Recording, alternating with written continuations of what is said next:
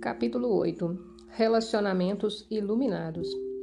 Entre no agora, onde quer que você esteja.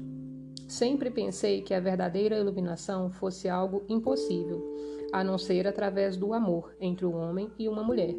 Não é isso que nos faz sentir completos? Como alguém pode ter uma vida plena sem que isso aconteça? A sua experiência pessoal já lhe mostrou que isso é verdade? Já aconteceu com você? Ainda não, mas como poderia ser de outro modo, sei que isso vai acontecer. Em outras palavras, você está esperando por um acontecimento no tempo que venha lhe salvar. Não é esse o erro principal que temos cometendo? A salvação não está não está em lugar nenhum, no tempo e do espaço, está aqui no agora. O que quer dizer a frase a salvação está aqui e agora? Não entendo isso, nem mesmo sei o que significa salvação. Muitas pessoas buscam prazeres físicos ou formas variadas de gratificação psicológica porque acreditam que essas coisas trazem felicidades ou as libertam de uma sensação de medo ou de falta de alguma coisa. A felicidade é vista como uma sensação intensa de vivacidade obtida através do prazer físico ou como uma sensação de um eu interior mais firme ou mais completo, obtida através de alguma forma de gratificação psicológica. Essa é uma busca de salvação que tem origem num estado de insatisfação ou de insuficiência de alguma coisa. Invariavelmente, a satisfação conseguida dessa maneira tem curta duração, e assim a condição de satisfação ou plenitude é geralmente projetada, mais uma vez, sobre um ponto imaginário distante do aqui e agora. Quando eu conseguir isto ou me livrar daquilo, vou estar bem. Essa é uma disposição mental inconsciente que cria a ilusão de salvação no futuro. A verdadeira salvação é satisfação, paz, vida em toda a sua plenitude. É ser quem somos, sentir dentro de nós o bem que não tem opositores, a alegria do ser, que não depende de nada que esteja fora de nós. Não é sentida como uma experiência passageira, mas como uma presença permanente. Na linguagem do que, dos que creem em Deus, é conhecer Deus. Não como algo externo, a nós, mas sim como a nossa essência mais profunda. A verdadeira salvação consiste em conhecermos a nós mesmos como parte inseparável da vida única, livre do tempo e da forma de onde se origina tudo o que existe. A verdadeira salvação é um estado de liberdade do medo, do sofrimento, de uma sensação de insuficiência e de falta de alguma coisa e, portanto, de todos os desejos, necessidades, cobiça e dependência. É libertar-se do pensamento compulsivo, da negatividade e, acima de tudo, do passado e do futuro como uma necessidade psicológica. A nossa mente está dizendo que, do jeito que as coisas estão agora, não vamos conseguir chegar lá. Tem de acontecer alguma coisa, ou temos de nos tornar isso ou aquilo. Ela está dizendo, na verdade, que precisamos do tempo, que precisamos encontrar, negociar, fazer, conseguir, adquirir, compreender ou nos tornar alguém antes de nos sentirmos livres e satisfeitos. Vemos o tempo como um meio de salvação, quando na verdade ele é o grande obstáculo para a salvação. Imaginamos que não podemos chegar lá a partir do ponto em que estamos ou de quem somos nesse momento, porque não nos sentimos ainda completos ou bons o bastante. Mas a verdade é que o aqui e agora é o único ponto de partida para poder chegar lá. Chegamos lá ao perceber que já estamos lá. Encontramos Deus no momento em que descobrimos que não precisamos procurar Deus. Portanto, não existe apenas um caminho para a salvação. Várias circunstâncias podem ser usadas, não é necessário uma em particular. Entretanto, só existe um ponto de acesso: o agora. Não existe salvação longe deste momento. Você está só em uma companhia. Acesse o agora a partir de sua solidão. Você tem um relacionamento? Acesse-o agora a partir desse relacionamento. Não existe nada que possamos fazer ou obter que nos aproxime mais da salvação do que o momento presente. Não podemos fazer isso no futuro. Ou fazemos agora, ou simplesmente não fazemos. Relação de amor e ódio. A menos que você acesse a frequência consciente da presença, todos os seus relacionamentos, principalmente os mais íntimos, vão apresentar defeitos profundos. Durante um tempo, eles podem dar a impressão de serem perfeitos, como quando estamos apaixonados, mas invariavelmente essa perfeição aparente acaba destruída por discussões, conflitos, insatisfações e até mesmo por violência física e emocional, que passa a acontecer com uma frequência cada vez maior. Parece que a maioria dos relacionamentos amorosos não leva muito tempo para se tornar uma relação de amor e ódio.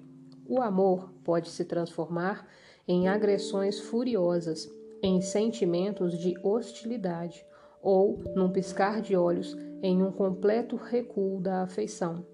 Isso é visto como normal. Os relacionamentos, então, oscilam por um tempo, por alguns meses ou anos entre as polaridades de amor e ódio e nos trazem muito prazer e muita dor. Não é pouco comum que os casais se tornem viciados nesses ciclos. Esse tipo de drama nos faz sentir vivos. Quando o equilíbrio entre as polaridades negativas e positivas é desfeitos e os ciclos negativos e destrutivos acontecem com frequência e intensidade crescentes, não demora muito para o relacionamento acabar. Pode parecer que tudo se resolveria se conseguíssemos eliminar os ciclos negativos e destrutivos, permitindo que o relacionamento florescesse sem problemas, mas isso não é possível. As polaridades são mutuamente interdependentes. Não podemos ter uma sem a outra. A positiva já contém dentro de si a negativa, ainda não manifestada. Ambas são, na verdade, aspectos diferentes de um mesmo sistema defeituoso. Estou tratando aqui dos chamados relacionamentos românticos, não do verdadeiro amor, que não possui opositores porque nasce além da mente. O amor, como um estado permanente, ainda é raro de encontrar. Tão raro quanto a consciência nos seres humanos. Entretanto, é possível haver lampejos breves e ilusórios de amor, sempre que existir um espaço no fluxo da mente. O lado negativo de um relacionamento é mais facilmente reconhecido como um defeito ou anormalidade do que o positivo. E é muito mais fácil reconhecer a fonte da negatividade no parceiro do que vê-la em nós mesmos.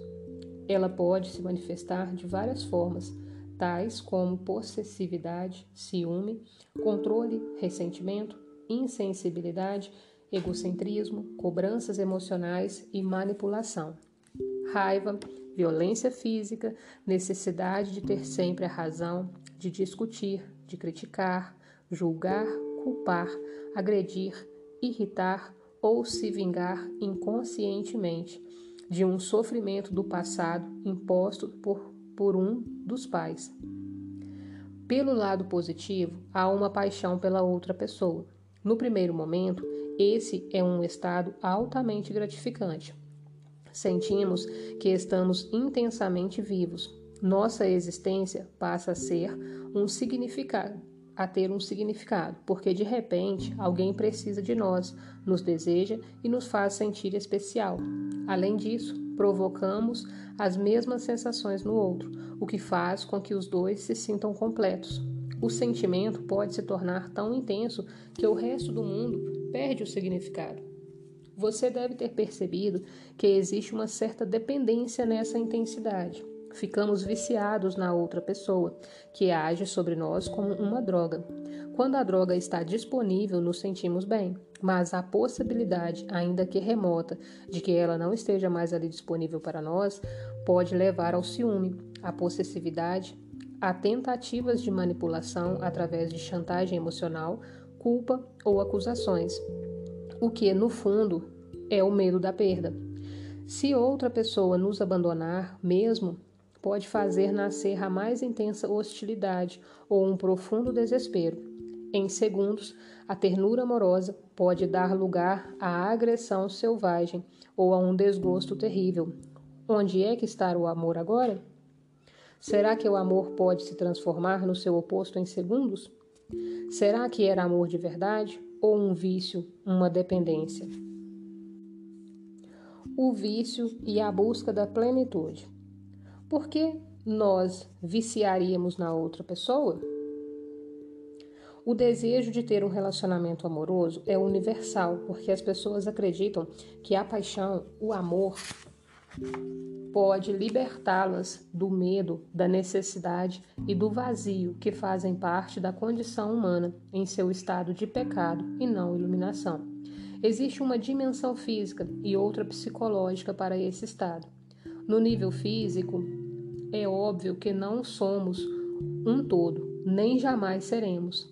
Cada um de nós é homem ou mulher, o que vale dizer uma metade de um todo.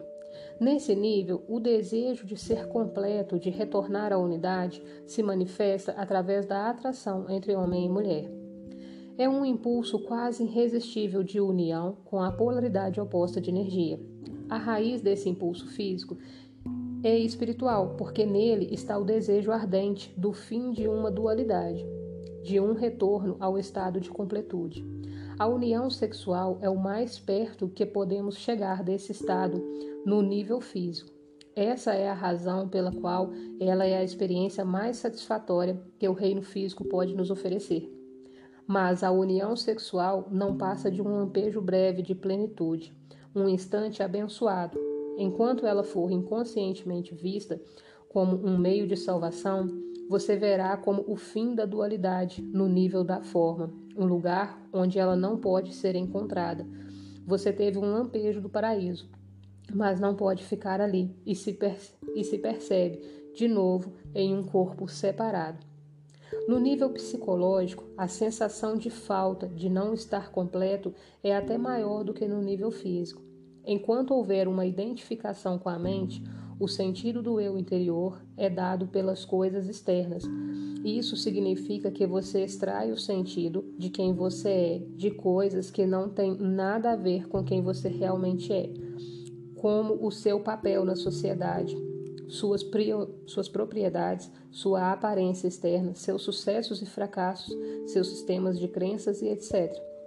Esse eu interior falso, o ego construído pela mente, sente-se vulnerável inseguro e está sempre em busca de coisas novas com as quais se identificar, para obter a sensação de que ele existe. Mas nada é suficiente para lhe dar uma satisfação duradoura. O medo permanece, a sensação de falta e de necessidade permanece. Então acontece aquele relacionamento especial. Parece ser a resposta para todos os problemas do ego. Parece preencher todas as nossas necessidades, todas aquelas outras das quais você tinha extraído o sentido do eu interior se tornam relativamente insignificantes. Você agora tem um ponto focal que substitui todos os outros, que dá sentido à sua vida e até define a sua identidade. A pessoa por quem você se apaixonou. Você não é mais um fragmento isolado em um mundo insensível. Seu mundo agora tem um centro, a pessoa amada. O fato de que o centro está fora de você e, portanto, você ainda tem um sentido de eu interior derivado das coisas externas. Parece não importar muito num primeiro momento. O que importa é que aquelas sensações de medo, falta, vazio e insatisfação não estão mais presentes. Ou será que estão? Será que elas desapareceram ou continuam a existir por baixo da aparente felicidade? Se em seus relacionamentos você vivenciou tanto o amor quanto o seu oposto, então é provável que você esteja confundindo o apego do ego e a dependência com o amor. Não se pode amar alguém em um momento e atacar essa pessoa no momento seguinte. O verdadeiro amor não tem opostos. Se o seu amor tem oposto, então não é amor. Uma grande necessidade do ego de obter um sentido mais profundo que é e mais completo do que o eu interior. uma necessidade que a outra pessoa preenche temporariamente. É uma forma de substituição que o ego encontrou, e por um curto período ela parece ser mesmo a salvação. Chega então um momento em que o outro passa a se comportar de um modo que deixa de preencher as nossas necessidades, ou melhor, as necessidades do nosso ego. As sensações de medo, sofrimento e falta que estamos encobertas pelo relacionamento amoroso volta a aparecer. Como acontece com qualquer vício, ficamos muito bem enquanto a droga está disponível, mas chega um momento em que a droga não funciona, não funciona mais. Quando essas dolorosas sensações de medo reaparecem, nós as sentimos mais forte do que antes e passamos a ver o outro como a causa de todas essas sensações. Isso significa que estamos projetando no outro essas sensações, por isso nós o agredimos com toda a violência, que é a parte do nosso sofrimento. Essa agressão pode despertar o sofrimento do outro, que é induzido a contra-atacar. Nesse ponto, o ego ainda está inconscientemente, esperando que a agressão ou a tentativa de manipulação seja suficiente para levar o outro a mudar o comportamento, de forma que possa usá-lo de novo, para encobrir o seu sofrimento. Todo vício surge de uma recusa inconsciente de encararmos nossos próprios sofrimentos. Todo vício começa no sofrimento e termina nele. Qualquer que seja o vício, álcool, comida, drogas, legais ou ilegais, ou mesmo uma pessoa. Ele é um meio que usamos para encobrir o sofrimento. Essa é a razão porque a passada, a euforia inicial Existe tanta, tanta infelicidade, tanto sofrimento nos relacionamentos íntimos. Eles nos causam o sofrimento e a infelicidade. Eles trazem à superfície o sofrimento e a infelicidade que já estão dentro de nós. Todo vício faz isso. Todo vício chega a um ponto em que já não funciona mais para nós e então sentimos o sofrimento mais forte do que nunca. Essa é uma razão pela qual muitas pessoas estão sempre tentando escapar do momento presente e buscando algum tipo de salvação no futuro. A primeira coisa que devem encontrar caso focalizem a atenção no agora é o primeiro sofrimento que carregam, e é isso que, que os mais temem.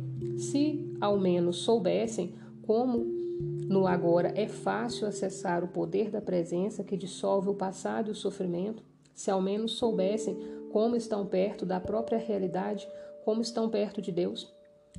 Evitar se relacionar com uma tentativa de evitar o sofrimento também não é resposta. O sofrimento está lá, de qualquer jeito. Três relacionamentos infelizes em alguns anos têm mais probabilidade de forçar você a acordar do que três anos em uma ilha deserta ou trancanfiado em seu quarto. Mas se você pudesse colocar uma presença intensa em sua solidão, isso também funcionaria para você.